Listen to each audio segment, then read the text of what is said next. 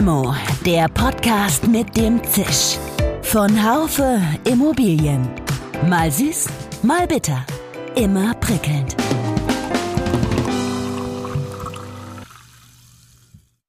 Hallo liebe Limo-Fans.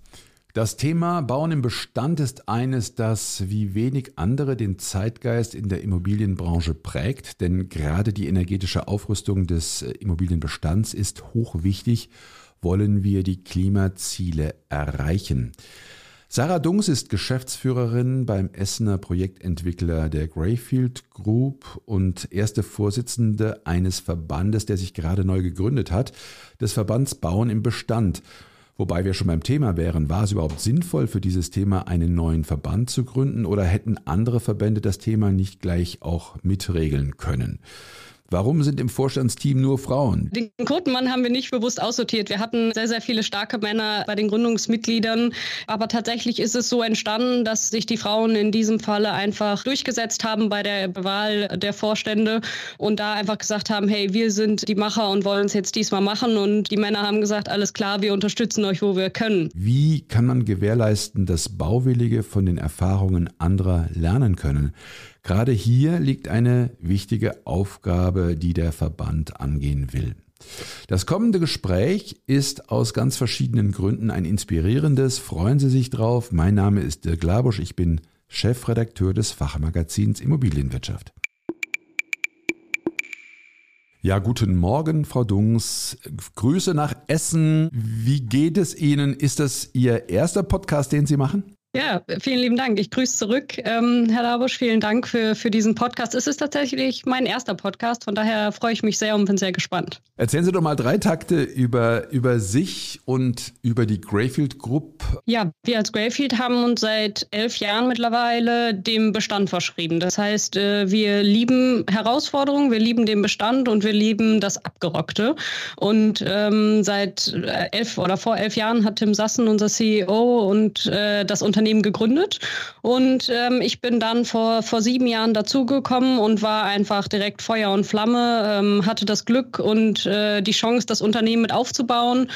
Ja, und eigentlich ist es relativ simpel. Wir, wir kaufen alte, abgerockte Immobilien, wo alle anderen eigentlich dran vorbeifahren wollen, weil sie es nicht sehen wollen.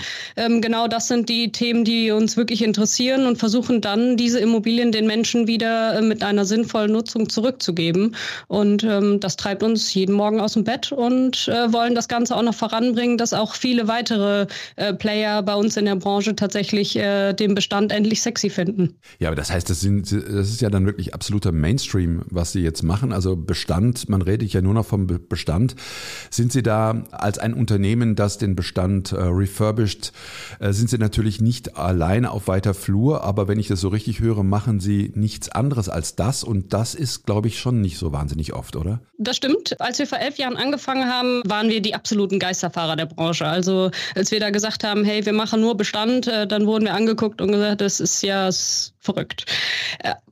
Mittlerweile sind wir die Vorreiter der Branche. Das heißt, äh, viel, viele Leute ähm, springen auf den Zug auf, äh, haben verstanden, dass der größte Hebel tatsächlich äh, für den Klimawandel im Bestand liegt und trauen sich dem Bestand immer mehr heran. Und das freut uns natürlich sehr, weil es unser Unternehmensziel natürlich absolut trifft. Wir können den Wandel nicht alleine schaffen. Das heißt, wir, unser Ziel ist es, ganz viele in der Branche zu motivieren und uns da zu unterstützen, sich an den Bestand heranzutrauen. Und ja, am Ende des Tages Tages ist es besonders, dass wir so radikal sind und wirklich nur den Bestand im Fokus haben. Aber ähm, wir vergleichen das immer so ein bisschen mit dem Sport. Wenn Sie in einer Sportart richtig gut sein wollen, dann, dann müssen Sie sich fokussieren und können nicht noch fünf andere Sportarten parallel ausüben. Dann wird es schwierig. Und deswegen haben wir für uns entschieden, dass wir uns da äh, definitiv einer Sache auf eine Sache fokussieren und, und uns der Sache annehmen. Das heißt, Sie haben dann äh, die nächste Frage, die ich Ihnen stellen möchte, immer noch stellen möchte, durchaus schon fast ein Stück weit mit beantwortet, nämlich die Frage nach dem neuen Verband, den Sie gegründet haben. Bauen im Stand ist eben wichtig und hochaktuell. Und meine Frage war und ist, ob es nicht einer der etablierten Verbände und sei es ein Ausschuss im ZIA auch hätte rocken können. Warum muss es für das Thema Bauen im Bestand einen Extraverband geben? Damit, und ich nehme Ihre Antwort vorweg, damit man sich nicht verzettelt und damit ähm, das professionell dieses Thema betrieben werden kann? Ja, genau. Am Ende des Tages ist es genau das. Wir, wir müssen uns fokussieren und ähm, bisher gibt es aktuell keinen Verband, der sich halt nur dem Bestand verschrieben hat. Das heißt, es ist in vielen Verbänden eher dann ähm, ein, ein, ein Nebenarm, wo sich halt um das Thema gekümmert wird. Es gibt äh, Arbeitsgruppen zu den Themen, was auch wirklich schon sehr, sehr gut ist. Aber wir haben gesagt, der, der Bestand braucht einfach eine klare, ein, eindeutige Stimme, wo nicht noch parallel äh, sich noch um 20 andere Themen gekümmert wird es gibt einfach in der Branche aktuell definitiv noch zu viele Ja-Abers. Und diese Ja-Abers müssen wir, müssen wir radikal abbauen und wir müssen eine Anlaufstelle bieten, die sich genau mit diesen Themen beschäftigt. Und äh, da haben wir einfach entschieden, das ist das Beste, was wir tun können, einen eigenen Verband dazu zu gründen, der sich wirklich nur mit diesem Thema auseinandersetzt. Und ich selber habe ähm, vielleicht da noch ein bisschen aus dem Nähkästchen zu plaudern, ja in St. Gallen Change und Innovation Management studiert. Und da hat ein Professor damals tatsächlich gesagt, dass wir in Strukturen von gestern arbeiten, mit den Methoden von heute an den Problemen von morgen und das vorwiegend mit Menschen, die die Strukturen von gestern gebaut haben und das morgen nicht erleben werden.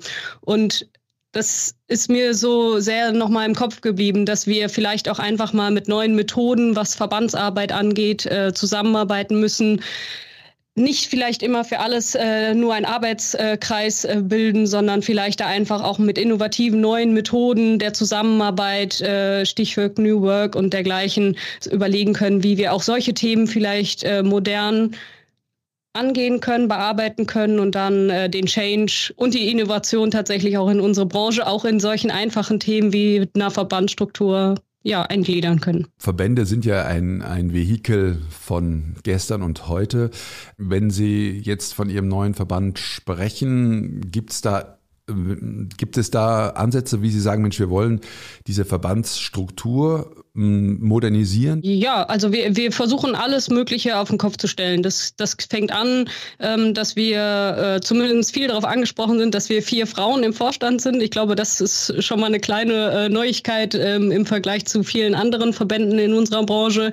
Zum Thema Transparenz, wir wollen halt immer schauen, dass wir uns an die eigene Nase fassen. Und ähm, wenn ich auf Veranstaltungen gehe, stelle ich immer wieder fest, dass ich abends nach Hause gehe und sage, es war ein toller, inspirierender Tag, aber warum sind jetzt so viele aus der Branche zusammengekommen und wir sind dann doch kein Stückchen gemeinsam weitergekommen. Jeder hat was für sich mitgenommen, man hat sich vernetzt, man, man hat sich ausgetauscht. Dadurch passiert natürlich auch schon eine Menge. Aber unser Ziel ist es, wenn wir zusammenkommen, tatsächlich ein konkretes Ziel für diesen Tag zu haben und dieses Ziel auch dann am Abend später oder äh, Veranstaltung später tatsächlich auch erreicht zu haben. Das heißt, unser Anspruch ist es, den, den Teilnehmern unserer Veranstaltung sie wirklich mit zu integrieren, Dinge zu erarbeiten und am Abend sagen zu können, hier habe ich mein Ergebnis in der Hand und das hilft mir morgen weiter.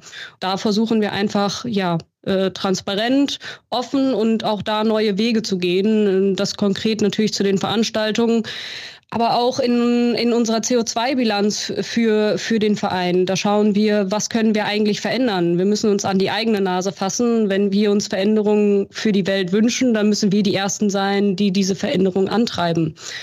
Wir müssen vielleicht auch drüber nachdenken, fahren wir wirklich, äh, wie treffen wir uns zu Veranstaltungen, wie viel CO2 verbrauchen wir als Verband dafür, wenn wir uns zusammensetzen, wenn wir Dinge ausdrucken, wenn wir Dinge verschicken, All das wollen wir tracken und uns da einfach mal rantasten und schauen, was, was kann man da der Branche wieder zurückgeben. Jetzt lass mich nochmal auf die Frauen zu sprechen kommen im Vorstand. Das äh, ist ja sicherlich kein Zufall. Ein bisschen gewollt klingt das schon. Das, äh, es klingt so ein bisschen so, wie wenn, wenn jetzt da nur Frauen was verändern wollen können oder dass die die größere Power haben. Ich kenne aber ganz viele powervolle Männer auch. Warum haben Sie keinen Mann mit im, im, im Vorstandsteam? Wo bleibt der Quotenmann? Äh, den Quotenmann haben wir nicht, nicht bewusst aussortiert. Wir hatten äh, sehr, sehr viele starke Männer ähm, bei der Gründung dabei, bei den Gründungsmitgliedern.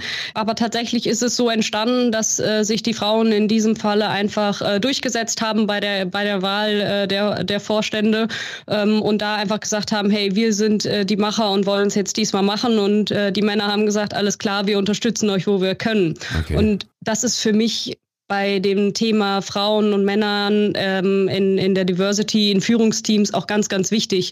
Es geht nicht darum, wer an der Spitze steht, sondern es geht darum, wie man als Team zusammen agiert und man sollte immer dann seine Stärken und Schwächen ja, austarieren und zusammenarbeiten. Und ähm, ich persönlich bin absolut der Überzeugung, dass man eigentlich nicht äh, nur vier Frauen äh, an, äh, an den Tisch lassen sollte, sondern wir müssen gemeinsam an allen Zielen arbeiten. Und das tun wir mit unseren Männern, die bei uns äh, im Verein mit äh, Mitglied sind, vor allem bei den Gründungsmitgliedern. Und wir sind einfach wahnsinnig produktiv. Das macht Spaß. Und von daher äh, sind wir, glaube ich, nur gemeinsam ein starkes Team. Wie stellen Sie selber sicher, dass Sie mit, dass Ihre Methoden gut sind oder adäquat die Probleme von morgen auch lösen? Weil das ist ja das, was Sie eben als Zitat gebracht haben, das ist ein, ein, ein super spannendes Zitat ist mir auch schon begegnet. Ich bin nun mal ein alter weißer Mann und wäre, wäre natürlich auch, ich habe natürlich Kinder oder ich habe das natürlich, ich habe Kinder und habe natürlich auch deswegen Lust, dass die das morgen auch noch erleben. Aber es ist ein ganz großer, ein ganz, ganz großer Anspruch, ähm, die Probleme von morgen mit den Methoden, die uns jetzt gerade zur Verfügung stehen, zu lösen.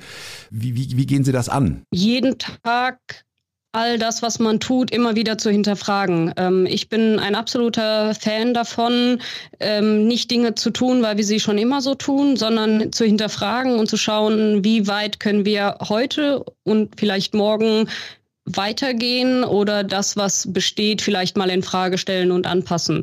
Und äh, das sind für uns eindeutige Ziele, um das morgen tatsächlich zu lösen. Mhm. Aber auch die Vernetzung über alle Branchen hinweg. Das heißt, wir versuchen auch äh, Wissenschaftler äh, etc., die sich halt hauptsächlich dann mit dem Klimawandel von morgen beschäftigen, mit ins Boot zu holen, mit denen zu, zu sprechen, so dass wir wirklich an allen Stellen alle Stärken nutzen können. Und ähm, mit den Methoden, auch da, ähm, wir, ich persönlich, ich kümmere mich gerne um Bauen im Bestand, daran bin ich Expertin.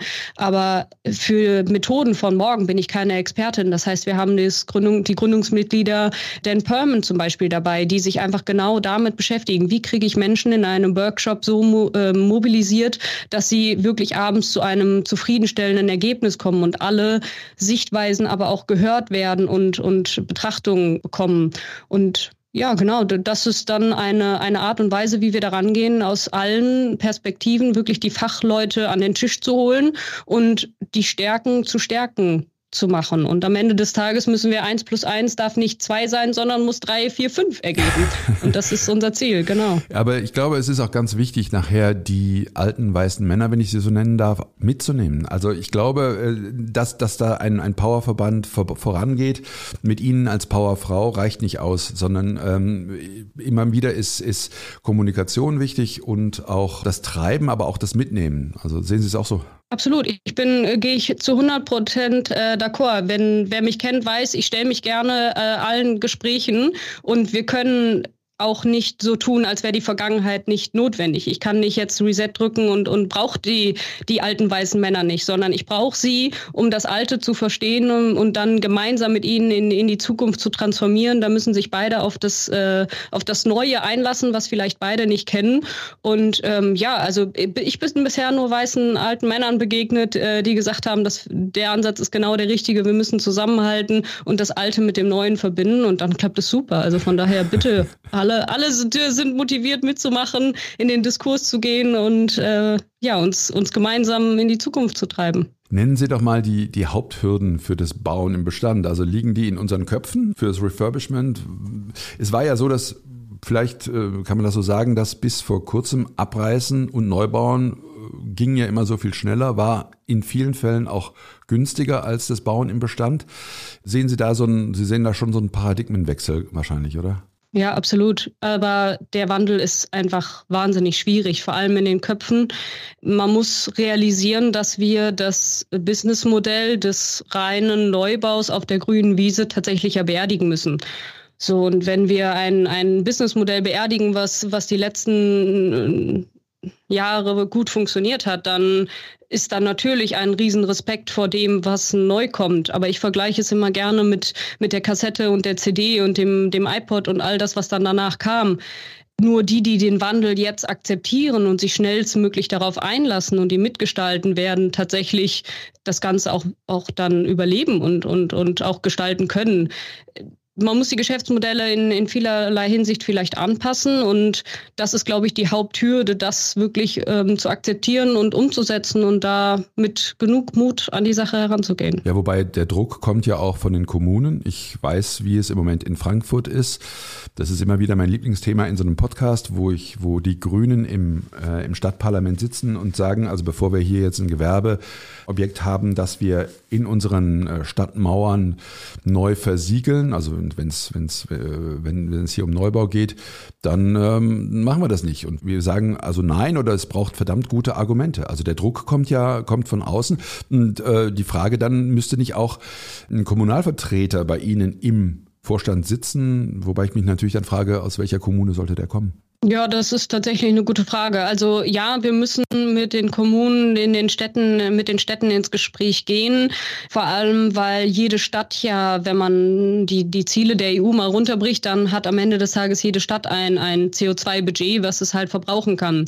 Und das restliche CO2-Budget, genauso wie Sie es schon richtig gesagt haben, sollten wir halt nicht für den nächsten Büroturm oder für das nächste Gewerbeobjekt nutzen, sondern dafür, wo es sozial notwendig ist. Das heißt, wenn wir in einer, einer Stadt ähm, beispielsweise beispielsweise ein neues Krankenhaus oder eine Kita oder eine Schule bauen müssen, dann sollten wir das CO2 dafür verwenden. Und ähm, ja, damit regelt sich dann natürlich automatisch die Stadtgestaltung und äh, es passiert mehr im Bestand.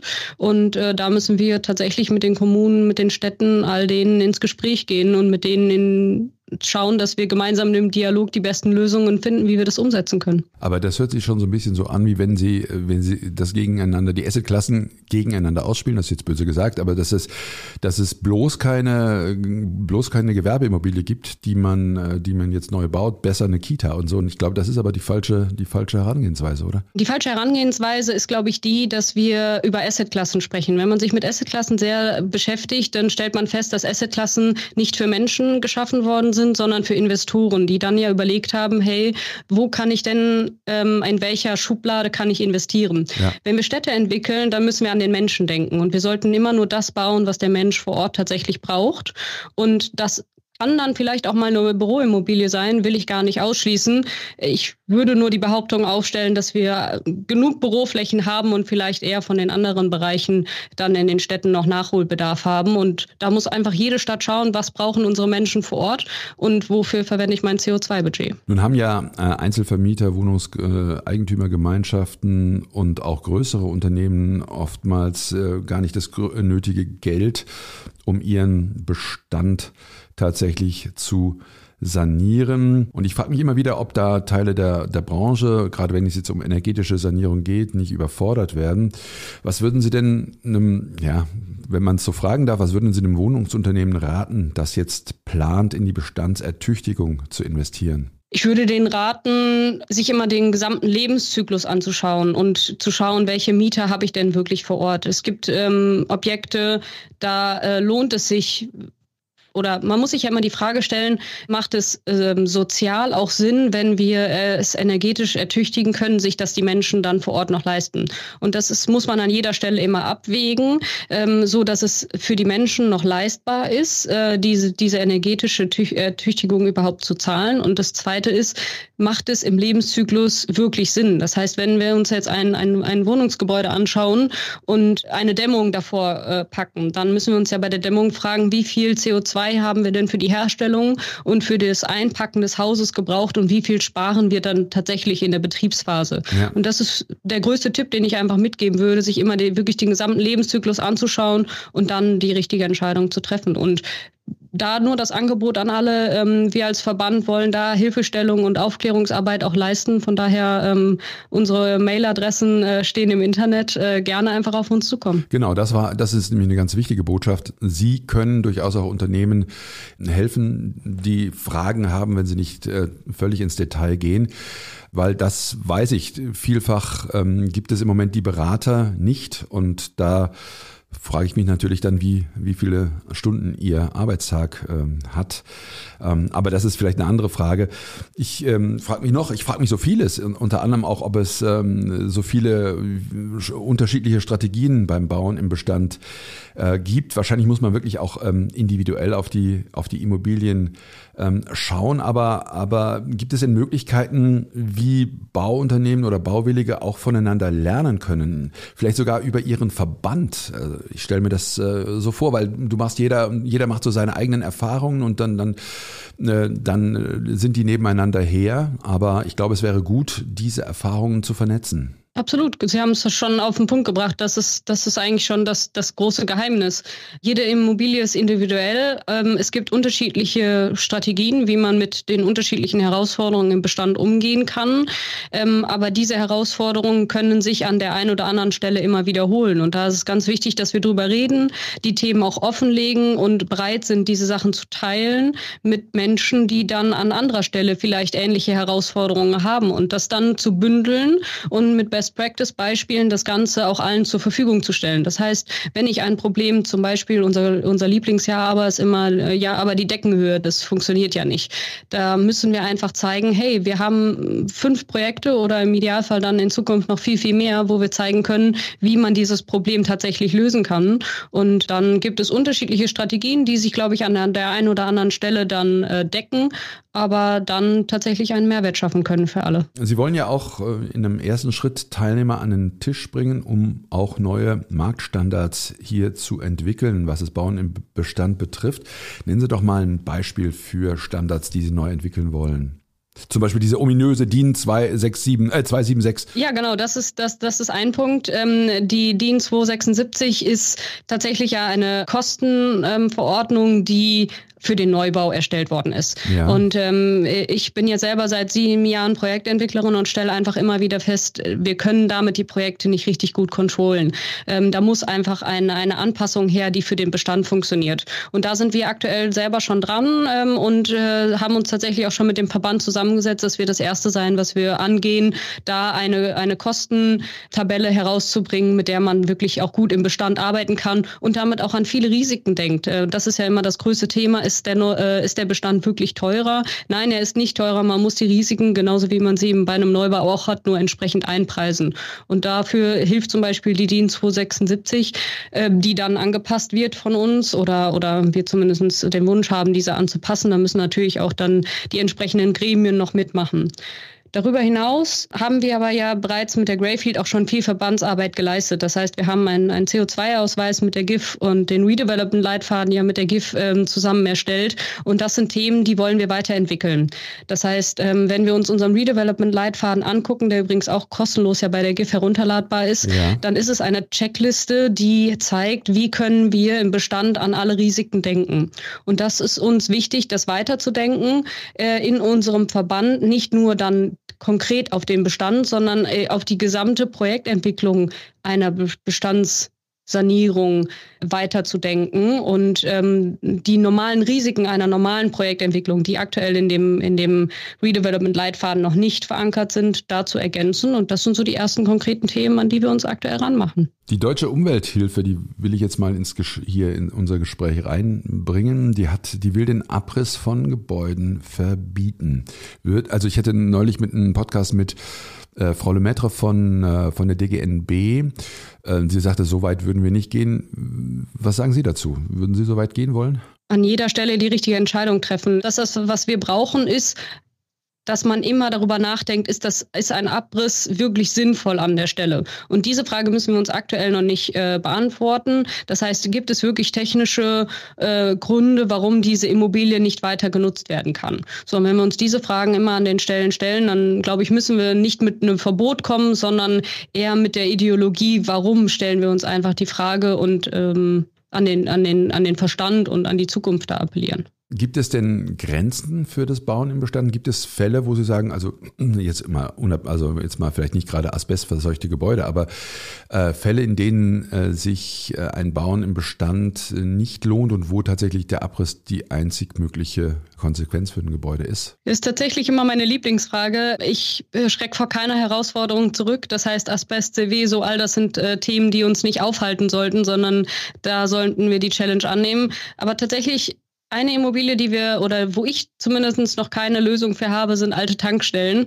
Ähm, wie man die tatsächlich wiederverwenden soll, da, darauf habe ich noch keine gute Antwort. Von daher, falls jemand eine gute Antwort für eine Tankstelle hat, freue ich mich sehr gerne auf die Nachricht, ähm, dass, dass wir auch selbst Tankstellen tatsächlich revitalisieren können. Wenn ich so überlege, jetzt die neuen Gebäude, die haben ja äh, oder viele wollen ja so einen digitalen Zwilling schaffen, der ja für den Lebenszyklus äh, sehr, sehr wichtig ist. Gibt es eigentlich Möglichkeiten, so einen digitalen Zwilling nachträglich zu entwickeln? Oder gibt es da schon Techniken? Ich habe mal sowas Leuten hören, dass das äh, tatsächlich auch in der, in der Mache wäre.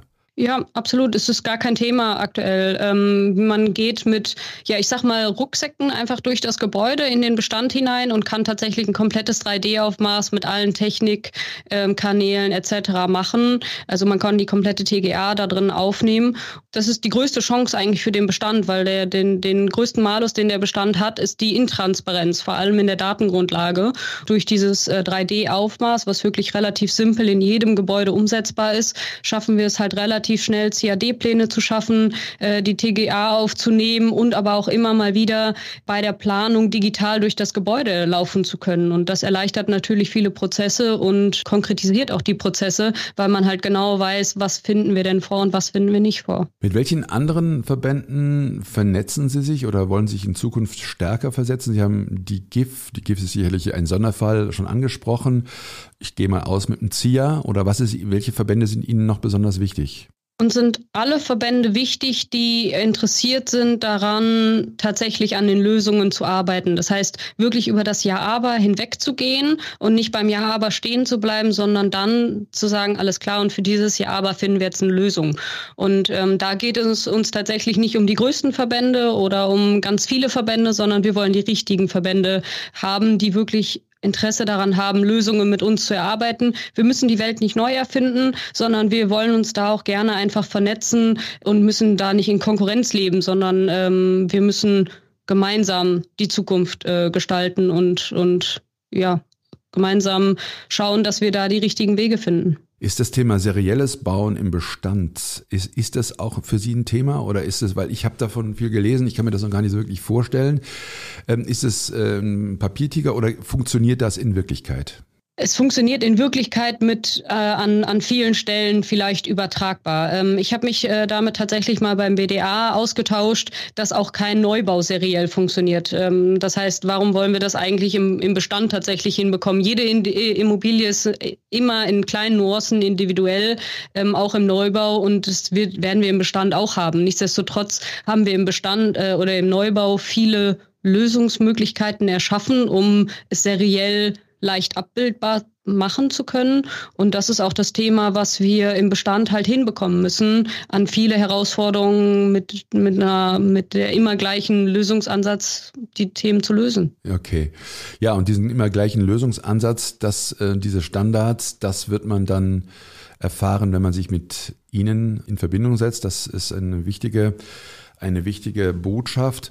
Mit Ihnen meint man jetzt nicht die Greyfield Group, sondern man meint tatsächlich die, äh, die Ihren Verband Bauen im Bestand oder für Bauen im Bestand. Äh, das ist doch so, oder? Ja, also beides. Wir unterscheiden da nicht. Äh, wir, wir stehen mit jedem Morgen mit der Leidenschaft auf, den Bestand nutzbar zu machen. Und ähm, ja, manchmal ist es vielleicht eher derjenige, der, der ein Objekt verkaufen möchte und ähm, keine Lösung für den Bestand hat. Dann ist vielleicht eher die Greyfield. Und bei allen Fragen, wie, wie man es selber machen kann oder wie man unterstützen kann, Best-Practice-Beispiele zeigen kann oder mitarbeiten will, dann ist der Verband einfach genau die richtige Adresse. Ja, diese Leidenschaft, die kam wirklich zum Ausdruck. Da sage ich herzlichen Dank. Aber die, ich ähm, ende unsere Limo, äh, so heißt ja unser Podcast, nicht äh, ohne Ihnen die Frage stellen, zu stellen. Ähm, wir geben Ihnen eine aus, also eine Limo. Und äh, Sie können sie trinken mit wem immer Sie wollen, muss nicht aus der Branche sein. Mit wem würden Sie, Frau Dungs, diese Limo trinken und worüber würden Sie sprechen? Oh, das ist eine gute Frage. Also mit wem ich wirklich gerne mal eine Limo in meinem Leben getrunken hätte, was aber leider nicht mehr möglich ist, ist Steve, äh, Steve Jobs. Ähm, weil Steve Jobs, ähm, man kennt ja auch sein, sein weltberühmtes Zitat, ähm, man muss nur verrückt genug sein, um zu glauben, man kann die Welt verändern, wenn, dann kann man es schaffen. Und er hat es wirklich geschafft. Äh, die, die Welt hat nicht mehr das Nokia 6110 in der Hand, sondern alle haben irgendwie ein iPhone oder ein digitales Smartphone in der Hand. Und das finde ich super faszinierend. Genau diesen Spirit, genau solche Menschen brauchen wir bei uns in der Branche und mich hat es wirklich äh, interessiert, wie er das alles hinbekommen hat, so radikal neu zu denken, sich so radikal auf eine Sache zu fokussieren und damit die Welt tatsächlich ja meines Erachtens zumindest wirklich positiv verändert zu haben. Sie sind der personifizierte Blick über den Tellerrand. Ich danke Ihnen ganz herzlich für dieses äh, absolut inspirierende Gespräch für mich und freue mich vielleicht auf ein nächstes Mal in ein paar Jahren, um zu schauen, wie weit Sie gekommen sind. Alles Gute nach Essen. Ciao. Danke, Ihnen auch. Danke. Ja, und dann denke ich mir so, vielleicht sind die Alten gar nicht so unwichtig dafür, wenn es darum geht, das Verrückte, das die Jungen planen mögen, mit ihren Erfahrungen zu würzen. Ich glaube, dann wird ein Schuh draus mit einem ganz herzlichen Dank an die Technik Severin Goutier und Nico Usbeck. Ihr, euer Dirk Labusch. Schön, dass Sie dabei waren. Bis zur nächsten Folge von Limo, dem Podcast mit dem Zisch von Haufe Immobilien. Um keine Folge zu verpassen, abonnieren Sie doch einfach den Podcast in Ihrer Podcast-App.